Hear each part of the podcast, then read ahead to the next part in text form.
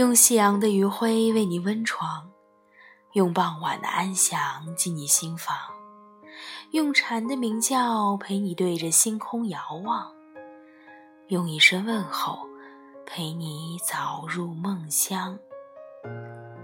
Hello，大家晚上好，欢迎收听《心灵与阳光同行》，我是主播楚楚。今天是二零一八年十月二十五日。我在西北的小城桐城白银，向大家道晚安。今天要和大家一同分享的这篇文章呢，依旧是我的好朋友方正宗的原创作品。你别再做我的背档访客了。我栽过树，也乘过凉，可心里的那棵树。总归是枯死了。昨晚临睡时，我在朋友圈里首推了一篇推送，叫做《别跟同居过的男生谈恋爱》。内容大概是女生在遇到完美男友力爆表时的踌躇和不确定。他太优秀了，优秀到让我觉得随时都要失去。不难想象，他前女友是怎样的教会了他这些体贴。生活中习以为常的每件小事，都恍惚能看见他前女友的劳动成果。这样的他，让我患得也患失。我觉得我配不上这样的他。我不能接受，他抱着我的时候，心里想的是另一个女人。虽然我知道他们已经没有可能了，可我就是忍不住的去猜想，因为他实在是被他前女友调教的太好了。我一个男性朋友在下面评论说：“男人好难，什么都不做，你们嫌弃是直男；什么都懂了，你们又骂是渣男。担心这个，担心那个。你看，如果把男生比喻成一棵树。”他们永远都不知道被谁栽种，成了谁的情，却仍理所应当的给一个又一个姑娘乘着凉。他们觉得谁种其实并不那么重要，重要的是他们可以给后来的人乘凉，这样就足够了。如果可以，希望每个男孩子都来做一天女孩子。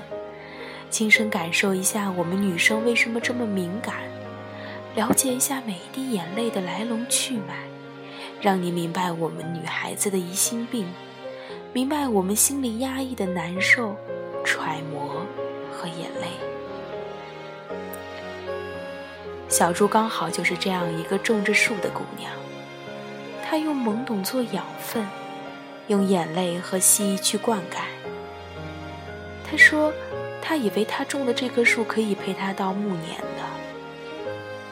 我其实还挺佩服这种姑娘，爱要坦荡荡，这是我最喜欢的一句话。她也确实是这样，在一起的时候洁净温柔，分开的时候不尽余力的做最后的努力。只是爱来爱去，自尊就掉了一地。我明明就已经想放过他了，可提起他还是会很难受，嘴上说着祝福往后他的一切，心里却还隐隐希望再来一次。这样的喜欢，哪怕重蹈覆辙，我也想再来一次。他这样跟我说的。也许感情的挫折会让人成长，喜欢的东西过了再久也还是喜欢。就像我一个朋友说：“男人一事无成的温柔最没用，但也最迷人，让你情愿着迷，沉沦在他温柔的眼里。”不过你们也别担心，小朱他过得挺好的。会计专业的他忙碌着，且自信地参加着各种技能大赛。除了情场失意，人生他处处得意。他不孤独。他只是单身，就那样一个人，倔强高傲的跟自己较着真儿。在他看来，等一个人等久了，如果突然间不等了，这是对自己的背叛。他不宁愿背叛自己，所以也只能望梅止渴。文中他说：“只希望他再也不要做我的背道访客，因为有些情感是一触即发的。”最后，我还是想写写那他种的那棵树。那棵树，它种在国商院，长在机械系。在感情的低谷期，我曾借了他的树乘凉，也曾和那棵树有过相互欣赏的谢意和等待。的确，那棵树被他照顾得太优秀了，以至于靠着那棵树的时候，我满脑子想的都是感激，却无情爱。许先生是那棵树，朱姑娘是种树人。我曾路过那棵树，借着树下的方寸阴凉，恍惚看到了种树人的竭尽心酸。或许，在那棵树下，会路过很多人。有的人只是匆匆的走过，享受片刻清凉；也会有人想要将这棵树的包容和温柔占为己有。可这棵树从它被种下的那一刻起，就已经刻上了种树人的烙印，无畏一气，如影随形。